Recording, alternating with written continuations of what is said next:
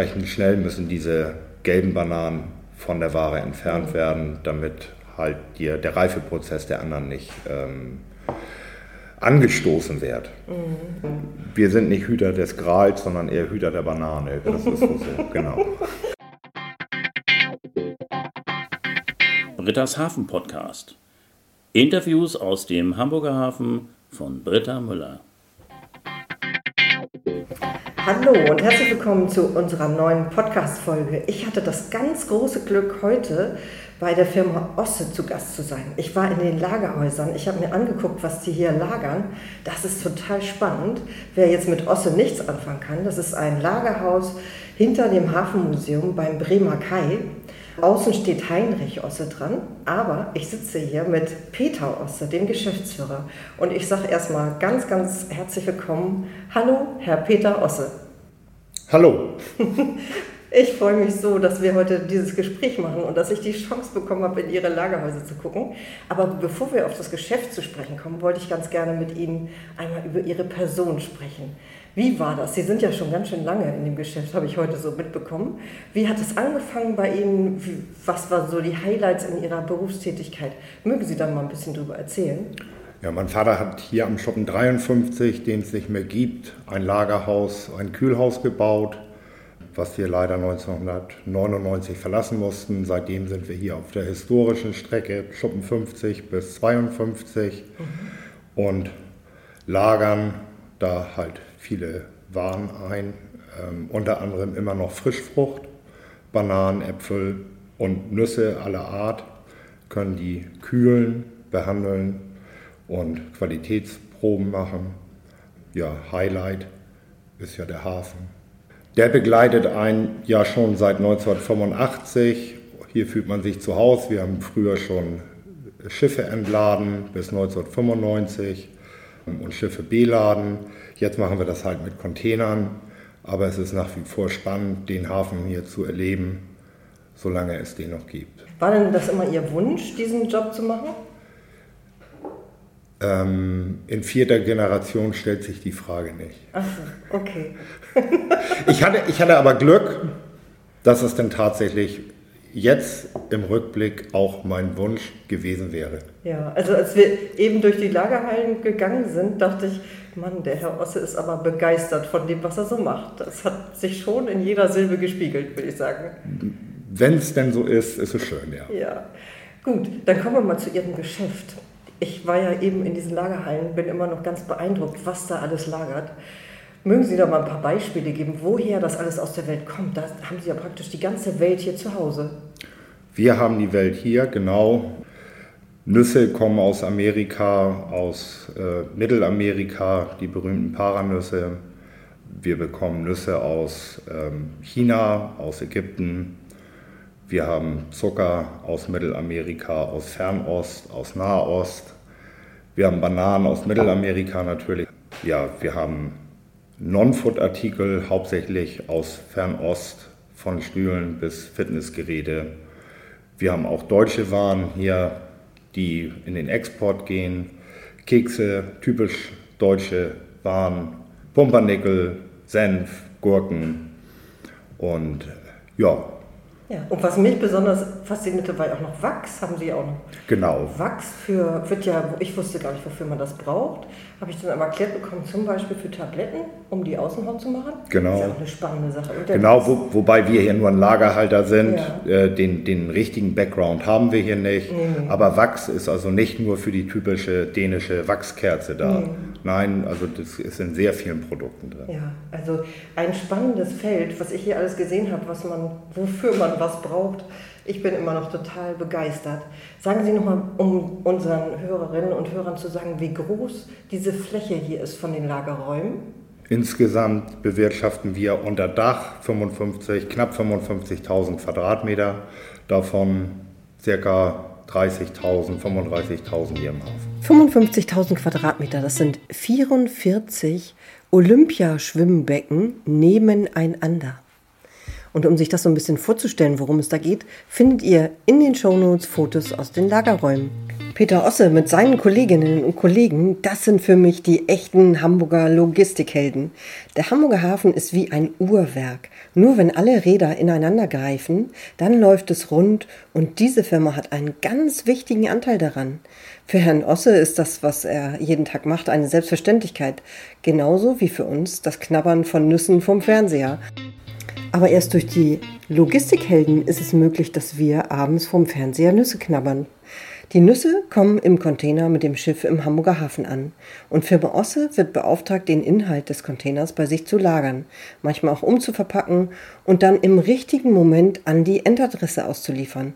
Um auf die Nüsse zurückzukommen, erst wenn die Nüsse dann aus dem Container ausgepackt und ausgeliefert wurden, dann können wir die Nüsse im Supermarkt kaufen. Bei der Aktionsware im Supermarkt ist es ähnlich. Die Waren, die es nur in einer bestimmten Woche im Supermarkt gibt, zum Beispiel Küchenartikel oder Fitnessgeräte, diese Waren treffen, wenn alles klappt, rechtzeitig mit vielen Containern im Hamburger Hafen ein. Und zum Zeitpunkt X werden diese Waren dann ausgeliefert und stehen in der Aktionswoche im Supermarkt. Die Logistikhelden bei Peter Osse kümmern sich darum, dass es dem Waren gut geht, dass zum Beispiel die Bananen bei der richtigen Temperatur gelagert werden und die Nüsse schön trocken bleiben. Jetzt waren wir vorhin in den Lagerhallen und ich kann mir natürlich vorstellen, eine 135-jährige Geschichte hat ja Ihr Unternehmen. Das hat sich natürlich in den letzten Jahren total verändert, was Sie da machen. Können Sie da vielleicht so einen kleinen Einblick geben, was sich in Ihrem Arbeitsleben schon verändert hat? Äh, zweieinhalb Generationen waren wir ja reine Obsthändler und auch Landwirte. Ähm, da habe ich auch dann nicht so viel Ahnung von. Aber in meinem Job ist natürlich die Automatisation und auch die ja, Software einfach vorangeschritten, die Anbindung an viele Firmen ist vorangeschritten. Ob das das alles immer so einfacher macht, weiß ich nicht. Aber früher hat man in einer LKW-Disposition at least drei Telefone vor sich gehabt. Heute hat man noch eins und das ist den ganzen Tag still, weil das fast alles virtuell abgebildet wird. Digitalisierung ist ganz, ganz wichtig. Digitalisierung sind wir hier seit einem Jahr dabei. Da brauchen wir bestimmt noch ein Jahr, dass wir die ganze Lega virtualisieren. Mhm. Und auch dann wird die Kommunikation untereinander noch weniger werden. Und das ist, hat man wieder andere Schwierigkeiten irgendwie auf dem Tisch. Aber könnten Sie denn jetzt schon digital sehen, was wo in Ihrem Lager liegt? Ja. Wow. Das ist alles digital schon. Ja, wir haben eine Stellplatzverwaltung. Das ist aber nichts Neues. Okay. Also das könnten wir auch auf, dem, auf einer alten Karteikarte machen. Okay. Aber das machen Sie Was wir noch können. Ja. ja, wunderbar. Jetzt haben Sie ja eine Menge Mitarbeiter. Sie haben auch noch einen zweiten Standort in der Andreas-Meyer-Straße. Können Sie mal so einen Überblick geben, wie viele Mitarbeiter Sie haben und Mitarbeiterinnen natürlich auch? Ähm, wir haben circa 30 Gewerbliche, davon vier Azubis und 22, die sich um die Administration kümmern. Also knapp über 50 und ein paar abhängig Beschäftigte oder unabhängig Beschäftigte, die dann für uns Lkw fahren, selbstständige Unternehmer, aber auch die Waren bearbeiten für Spotgeschäfte und auch sehr international aus allen Herrenländern. Mhm. Sie haben gerade meinen Prokuristen aus Frankreich kennengelernt. Ja, ein sehr netter Kollege von Ihnen, genau. ein Franzose. Verteilung Mann, Männer und Frauen sind wahrscheinlich hauptsächlich männliche Mitarbeiter im Bereich. Genau, administrativ ist es sehr gemischt, aber am, am Lager auch mittlerweile, aber da sind schon 95 Prozent mhm. männliche. Ja, also Sie haben ja auch Auszubildende und genau. Sie suchen auch Auszubildende. Erzählen ja. Sie doch mal bitte etwas über die Berufe, die hier ausgebildet werden. Ja, das sind drei verschiedene Lagerberufe.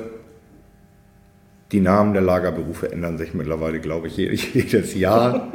ähm, einmal hafenspezifisch ist das der, äh, die Fachleute für Hafenarbeit, Hafenlogistik. Mhm. Ähm, das ist eine dreijährige Ausbildung, die sehr anspruchsvoll ist, wo wir auch hohe Voraussetzungen an die Bewerber haben, damit die den theoretischen Teil auf jeden Fall abbilden können.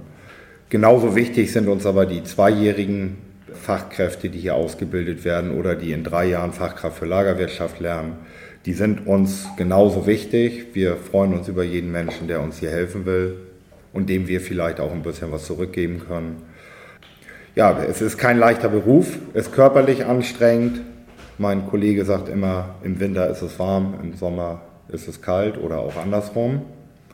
Und wenn das regnet, ist es nass. Das haben wir eben auch gemerkt. ähm, es ist sehr anstrengend, aber unsere Aufgabe ist es halt auch, den Jungs und manchmal auch den Mädchen erstmal beizubringen, pünktlich zu sein und die Arbeit zu sehen. Wenn das klappt, dann haben wir schon viel erreicht.